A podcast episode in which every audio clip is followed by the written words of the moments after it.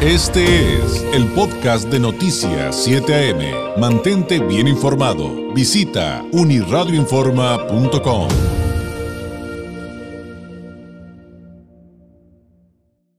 Le agradezco enormemente al director del sector financiero en el Centro de Estudios Espinosa Iglesias del CEI, Enrique Díaz Infante, nos tome la llamada. Enrique, muy buenos días.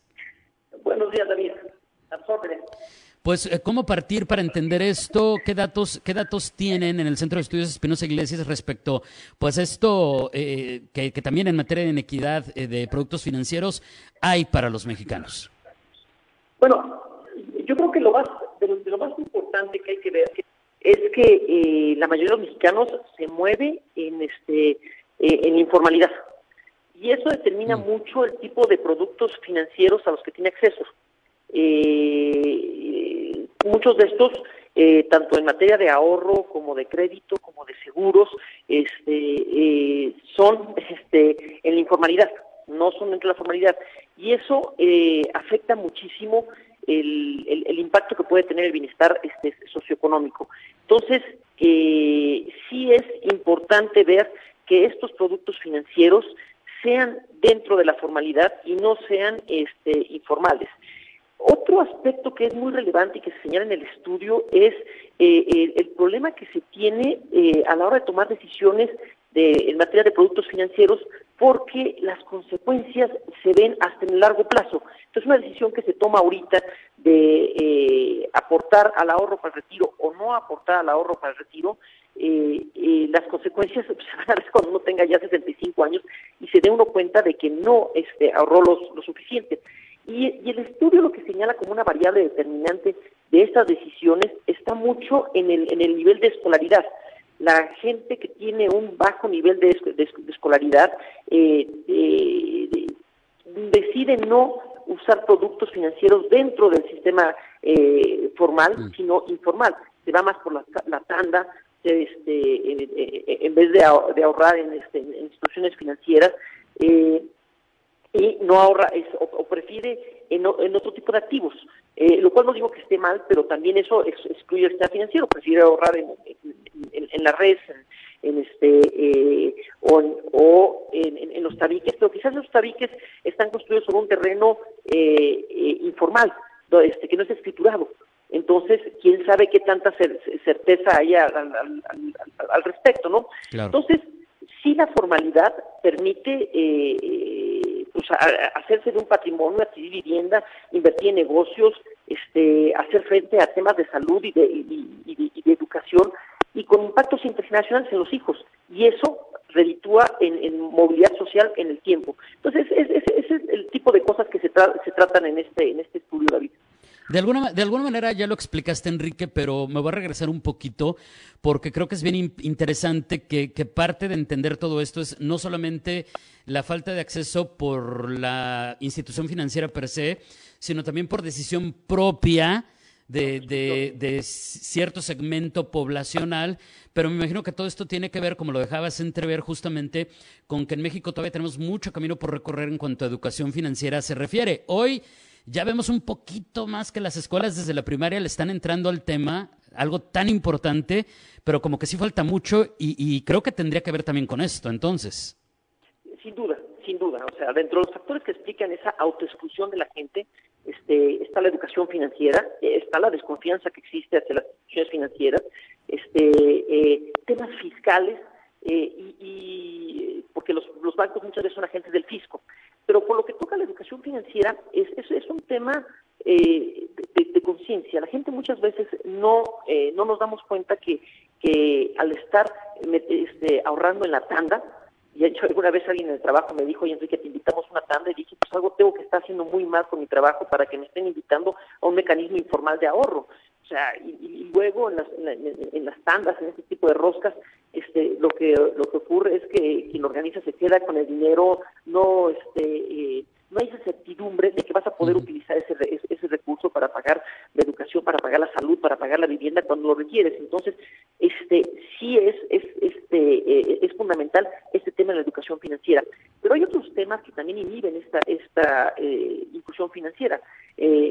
como te decía, la, la desconfianza después de crisis de 82, crisis de 94, pues la gente está muy escamada con el, con el sector financiero y eh, prefiere no, eh, no ahorrar, pese a que el sector financiero han sido crisis, pero el sector financiero siempre ha respondido, o sea, nunca se ha pedido los ahorros de la gente, pero eh, las personas dicen, mira, mejor, mejor este, yo prefiero este, tener dinero debajo del colchón, este, o, como te digo, tenerlo en mi terrenito, que también es una forma de ahorrar, pero pues eso puede tener, este, eh, la, inclusión financiera, afectar a otros eh, accesos productos y al final del día al bienestar socioeconómico, porque eh, ahorrar con seguridad eh, hacerse de créditos con instituciones este, dentro del sistema financiero, pues permite eh, tener la certeza de que sí te van a prestar el dinero, tener la certeza de que sí te van a regresar tus ahorros y que no se van a perder, o que después a quien te dijo que te iba a prestar, pues no te termina de prestar en los términos que te había dicho, y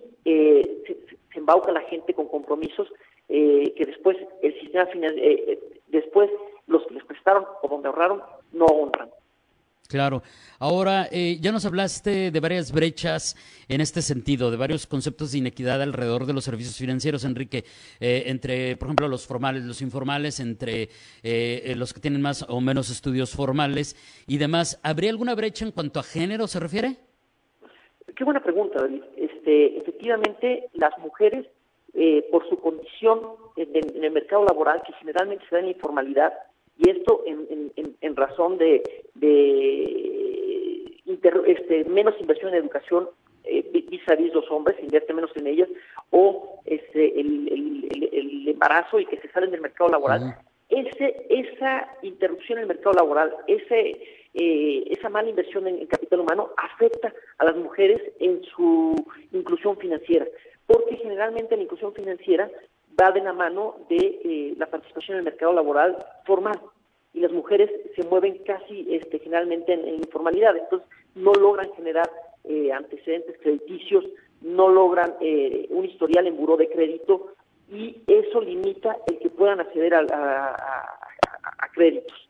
Entonces, sí hay esa, este, es, es, es tanto mujeres como jóvenes son un segmento que, que está discriminado y eh, o, o, o, está excluido. Muchas veces digo, es una exclusión o autoexclusión que dicen, no sabes qué, yo, este, o, o, me van a rechazar, me van a discriminar. Quién sabe si ese va a el caso, pero se, se autoexcluye la gente, uh -huh. o este, no, no me van a prestar porque yo tengo, no puedo, mis ingresos son variables y no los puedo acreditar.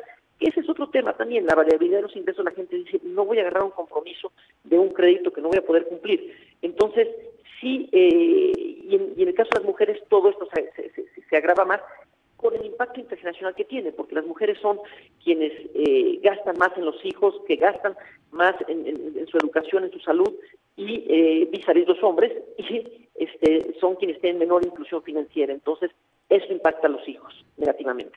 Muy bien. Ahora, eh, si nos regresamos al tema eh, que nos planteabas respecto a la importancia, Enrique, de, que los productos financieros lo que permiten es que cuando los aprendemos a utilizar nos permiten la movilidad social, nos permiten tener un mejor nivel de vida. Eh, eh, ¿Qué pasa en, en la práctica? Cuando estamos en un contexto como el actual. Es decir, estamos en una situación todavía saliendo de una, no ha acabado la pandemia, digamos, saliendo entre comillas, ¿no? Porque no ha acabado, pero me refiero a que ya pasamos la, la época más dura, pero um, todavía nos están diciendo, podría haber recesión, este, todavía nos están diciendo, la inflación todavía no va a parar y está pues eh, de alguna manera descontrolada, este, muy alta comparada con otros periodos. Eh, ¿qué, ¿qué, hay cuando se da toda esta combinación de factores y, pues de frente tenemos otra vez esta generación de dudas respecto a, bueno, los uso, no los uso, ¿cómo los uso? Sí, yo creo que la, incertidumbre que genera pandemia, recesión, inflación, sí afecta la inclusión financiera. La gente eh, al menos en, materia de, de, de, deuda, pues es más precavida. Eh, ahora, es interesante ver cómo eh, las encuestas demuestran que durante la pandemia la gente eh, prefirió hacer uso de los ahorros o recurrir al endeudamiento informal antes que acercarse al sistema financiero.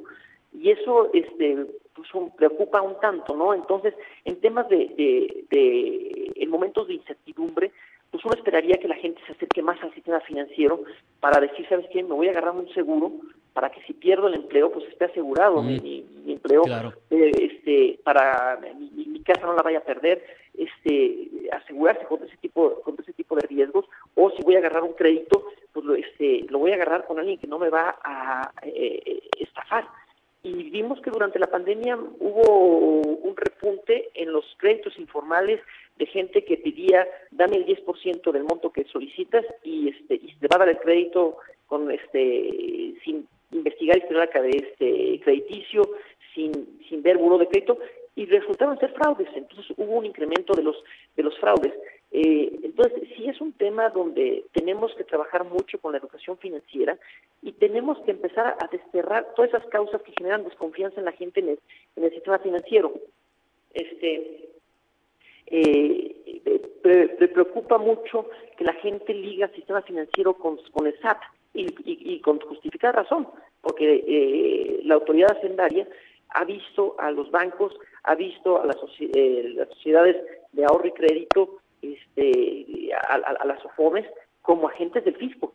Y tú, si alguien se acerca para pedirte un crédito, pues este, tienes que eh, enterar y eh, al, fisco los impuestos correspondientes. Entonces habría que ver cómo desligar el tema fiscal del tema de la inclusión financiera. son, son varios aspectos pero sí llama la atención que durante la pandemia y en, momentos de, este, de, recesión y con alta inflación, la gente no se está acercando más al sistema financiero, sino al contrario, toma, toma distancia. Yo creo que es la experiencia del 82, la experiencia del 94, 95, la experiencia del 2008, tantas crisis, y la gente dice, yo mejor no me acerco al sistema financiero, y creo que es un gran error. Fíjate qué, buen dato este que das, qué buena reflexión, eh, porque por ejemplo ahorita estamos, Enrique, con el tema de de los montadeudas, muy mediáticamente hablando, es un tema muy fuerte eh, y, que, y, qué malo sería que muchas personas, que las personas se quedaran con la idea de que todos los servicios financieros tienen consecuencias como las de montadeudas, o que son abusivos, o que son extorsionadores, o que están ligados al crimen, lo cual sería un gran, pero gran, grandísimo error. Sí, sí, sí, sí, sí, efectivamente. Yo creo que hay que diferenciar lo que son servicios financieros dentro de la formalidad es, decir, dentro del sector financiero y cuáles son en informalidad. Tener acceso a un crédito vía un WhatsApp, pues seguramente es la puerta para un fraude, es, la puerta para una extorsión.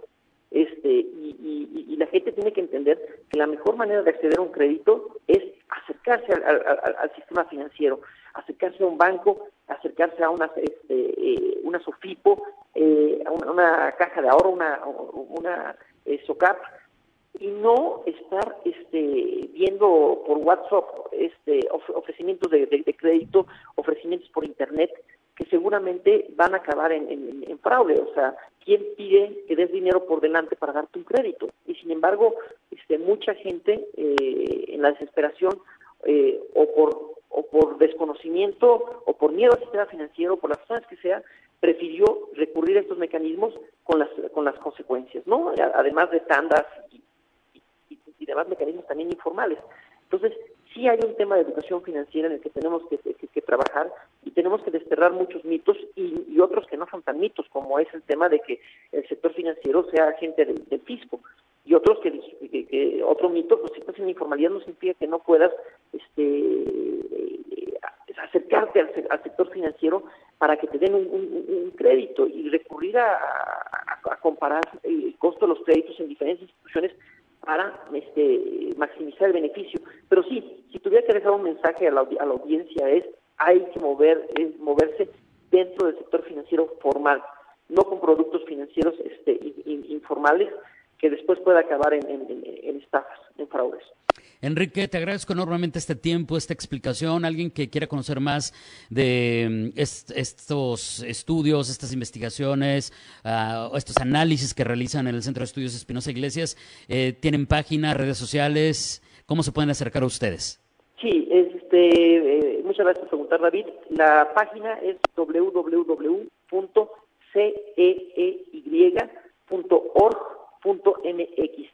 eh, sei.org.mx, antecedido por www.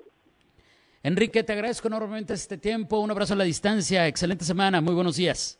Igualmente, David. Lo mejor.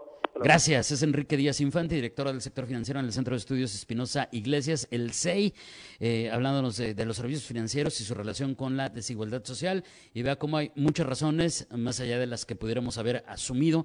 Por eso es importante escuchar a expertos. Este fue el podcast de Noticias 7am. Mantente bien informado. Visita unirradioinforma.com.